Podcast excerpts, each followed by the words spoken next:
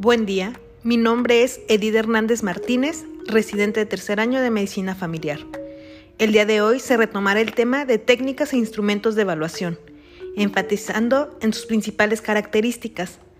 Para dar inicio, es importante recordar que las técnicas de evaluación son los procedimientos utilizados por el docente para obtener información acerca del aprendizaje de los alumnos, y cada técnica de evaluación se acompaña de instrumentos de evaluación, que son definidos como recursos estructurados diseñados para fines específicos.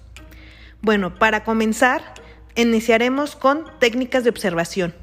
Estas permiten evaluar los procesos de aprendizaje en el momento que se producen en una situación determinada. Existen dos formas de observación, la sistemática y la asistemática. Comenzaremos con la observación sistemática. En esta, el observador define previamente los propósitos a observar. Por ejemplo, decide qué observará un alumno para conocer las, estrategias que utiliza o las respuestas que da ante, ante una situación determinada. La otra es la observación asistemática, que consiste en que el observador registra la mayor cantidad de información posible de una situación de aprendizaje sin focalizar algún aspecto en particular.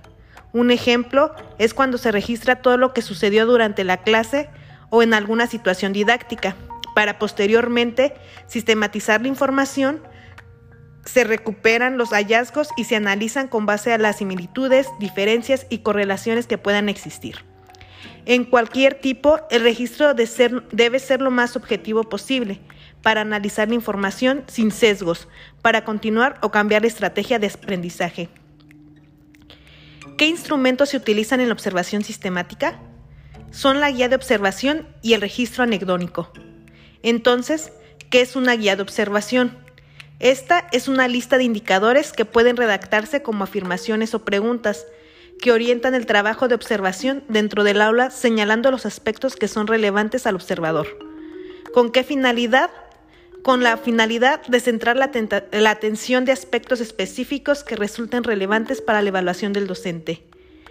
Estas son Promover la objetividad al observar diferentes aspectos de la dinámica al interior del aula. Otra, otra finalidad es observar diferentes aspectos y analizar las interacciones del grupo con los contenidos, los materiales y el docente. Otro es incluir indicadores que permitan detectar avances e, e interferencias en el aprendizaje de los alumnos. ¿Cómo se elabora una guía de observación? Primero, los propósitos, lo que se pretende observar. Posteriormente, la duración, el tiempo destinado a la observación. Este puede ser por clase, por semana, por eh, bimestre o en el ciclo escolar. Y tercero, los aspectos a observar. La redacción de indicadores que consideren la realización de las tareas, ejecución de las actividades, interacciones con los materiales, entre otros. El siguiente es el registro anecdótico. Es un informe que describe hechos, sucesos o situaciones concretas que se consideran importantes para el alumno o el grupo y da cuenta de sus comportamientos, actitudes, intereses o procedimientos. ¿Con qué finalidad? Para identificar las características de un alumno, algunos alumnos o del grupo en su totalidad, con la finalidad de hacer un seguimiento sistemático para obtener datos útiles y así evaluar determinada situación. Esta va a tener siete elementos. Uno, La fecha, que va a ser pues el día que se realiza, la hora en que ésta se realiza, el nombre de los alumnos o del alumno, la actividad evaluada, el contexto de la observación, la descripción del observado y la interpretación del observado. Este mediante una lectura, análisis e interpretación que el docente hace de, las, de la situación. En el registro anecdótico se anotan únicamente los hechos que se salen de lo común en un día en específico. Otro, otro instrumento es el diario de clase, el cual es un registro individual donde cada alumno plasma su experiencia personal en las diferentes actividades que ha realizado. ¿Con qué finalidad? Una, de promover la autoevaluación. Dos, privilegiar el registro libre y, y contextualizado de observaciones. Tres, servir de insumo para verificar el nivel de logro de los aprendizajes mediante este procedimiento.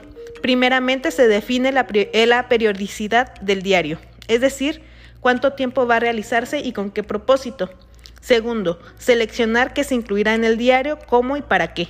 Tercero, realizar un seguimiento de los diarios de los alumnos. Y cuatro, propiciar la reflexión entre pares y docente-alumno acerca del contenido del diario. Bueno, eh, ya este, lo anterior pues fueron las, las técnicas de observación. Continuamos con las técnicas de desempeño. Estas son aquellas que requieren que el alumno responda o realice una tarea que demuestre su aprendizaje de una determinada situación.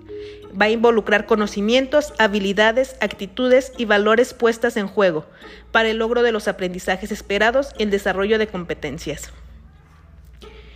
¿Cuáles son estas técnicas? Número 1. Pregunta sobre el procedimiento. Esta va a ser con la finalidad de obtener información de los alumnos acerca de la apropiación y comprensión de conceptos, procedimientos y la reflexión de la experiencia. ¿Con qué finalidad? De promover la reflexión de los pasos para resolver una situación o realizar algo. Además de fomentar autoobservación y el análisis del proceso, favorecer la búsqueda de soluciones distintas para un mismo problema, promover la verificación personal de lo aprendido y ser aplicable a otras situaciones. Otro ejemplo son los cuadernos de los alumnos. Estos son, eh, para esto se hace un seguimiento del desempeño de los alumnos y los de los docentes. También son un medio de comunicación entre la familia y la escuela. Otro ejemplo, los organizadores gráficos. En esta es una representación visual que comunica una estructura lógica de un contenido, en cualquier momento del proceso de enseñanza, con la finalidad de identificar los aspectos que los alumnos consideran relevantes de determinado contenido y la forma en los que ordenan o relacionan. Los cuadros sinópticos. Organizar la información de manera jerárquica estableciendo relaciones de inclusión entre las ideas y para finalizar los mapas conceptuales, que son estructuras jerarquizadas por diferentes niveles de generalidad o inclusividad conceptual. Y eh, el otro son técnicas para el análisis del desempeño. Aquí ya llevamos tres, tipos de técnicas. Entre estas se encuentra el portafolio, concentrado de evidencias estructuradas que permiten obtener información eh, valiosa del desempeño de los alumnos, útil para la evaluación formativa. En esta consta de cuatro fases. Recolección de evidencias, selección de evidencias, análisis de las evidencias e integración del portafolio como fase 4. Con la finalidad del proceso de aprendizaje, identificar cuestiones claves para ayudar a los alumnos a reflexionar, favorecer a la reflexión en torno al propio aprendizaje, promover la autoevaluación y la coevaluación. El siguiente es la rúbrica. ¿Con qué finalidad? Pues con la finalidad que sea un instrumento de evaluación con base en una serie de indicadores que permiten ubicar el grado del desarrollo de los conocimientos, habilidades y actitudes o valores en una escala determinada. El otro es listas de cotejo, listas de palabras, frases u oraciones que señalan con precisión las tareas, acciones, procesos y actitudes que se deben evaluar. Y por último, las técnicas de interrogatorio. Estas eh, ya son las últimas que vamos a hablar el día de hoy.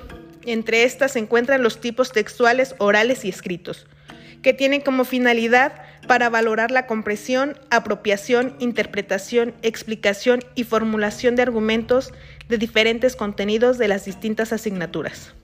El debate, con la finalidad de discutir de una forma estructurada acerca de un tema determinado, con el propósito de presentar posturas a favor y en contra, argumentar y finalmente elaborar conclusiones. El ensayo. Este tiene la finalidad de producir escrita cuyo propósito es exponer las ideas del alumno en torno a un tema que se centra en un aspecto concentrado. Otro es las pruebas escritas, que son conjunto de preguntas claras y precisas que demandan del alumno una respuesta limitada a una elección entre una serie de alternativas o una respuesta breve. Pruebas de respuesta abierta. Estas también son conocidas como pruebas de ensayo objetivas. Se construyen a partir de preguntas que dan plena libertad de respuesta al alumno. Estas permiten evaluar la lógica de sus reflexiones, la, capacidad comprensiva y expresiva, el grado de conocimiento del contenido, los procedimientos seguidos de su análisis y la coherencia de sus conclusiones. Para finalizar, como conclusiones daré algunos ejemplos de las técnicas que he utilizado durante la residencia médica. Dentro de las técnicas de observación, una que hemos aplicado muy seguido es la guía de observación, ya que mientras, mientras que nos encontramos rotando en un servicio, en un servicio médico, Este, nos, observan los, eh, nos observan de cómo realizamos la exploración física, el interrogatorio dirigido y de esa forma al finalizar el mes se nos evalúa cómo nos este, desarrollamos en esta situación. Otro ejemplo es el examen profesional que se aplica en tercer año de la carrera, donde el médico a cargo valora la forma que dirigimos la consulta médica, este, la relación médico-paciente y si hacemos las acciones mínimas necesarias dependiendo de la patología. Dentro de las técnicas de desempeño, eh, el ejemplo que pues realizamos con más, eh, más seguido es que durante las clases que se nos imparten se nos evalúa el desempeño, muchas veces realizando cuadros sinópticos sobre algún tema o mapas conceptuales, los cuales realizamos como tarea. Eh, las técnicas para el análisis del desempeño, las rúbricas son las que nos manejan, que son los, las hojas de SEM, que se nos, entregan, se nos entregan mes con mes con una serie de eh, rúbricas que se deben evaluar, que van del 1 al 100 o de 10 en 10 hasta el 100, así como también el portafolio que realizamos desde el primer año con evidencia sobre las actividades realizadas en el ciclo escolar, con fotografías, calificaciones y cualquier documento o constancia que hayamos este, obtenido durante el ciclo escolar. Y por último, un ejemplo de técnicas de interrogatorio. En el primer año de la, en la materia de pediatría, varios temas fueron eh, en forma de debate, donde dábamos nuestros puntos de vista posterior a realizar una investigación y lectura sobre algún tema. También otra este, técnica que utilizamos mucho es el ensayo. Por ejemplo, en la materia de salud del adolescente, donde los temas en su mayoría se desarrollan de forma de ensayo, donde tenemos que eh, desglosar un tema leído en introducción, desarrollo y conclusiones, y donde se nos califica el desarrollo del mismo, la gramática y principalmente las conclusiones, donde tenemos que hacer uso de lo leído y de los conocimientos ya tenidos anteriormente. Bueno, pues esto es todo por el día de hoy. Espero haya quedado claro y se hayan tocado las principales características de las técnicas de evaluación. Gracias.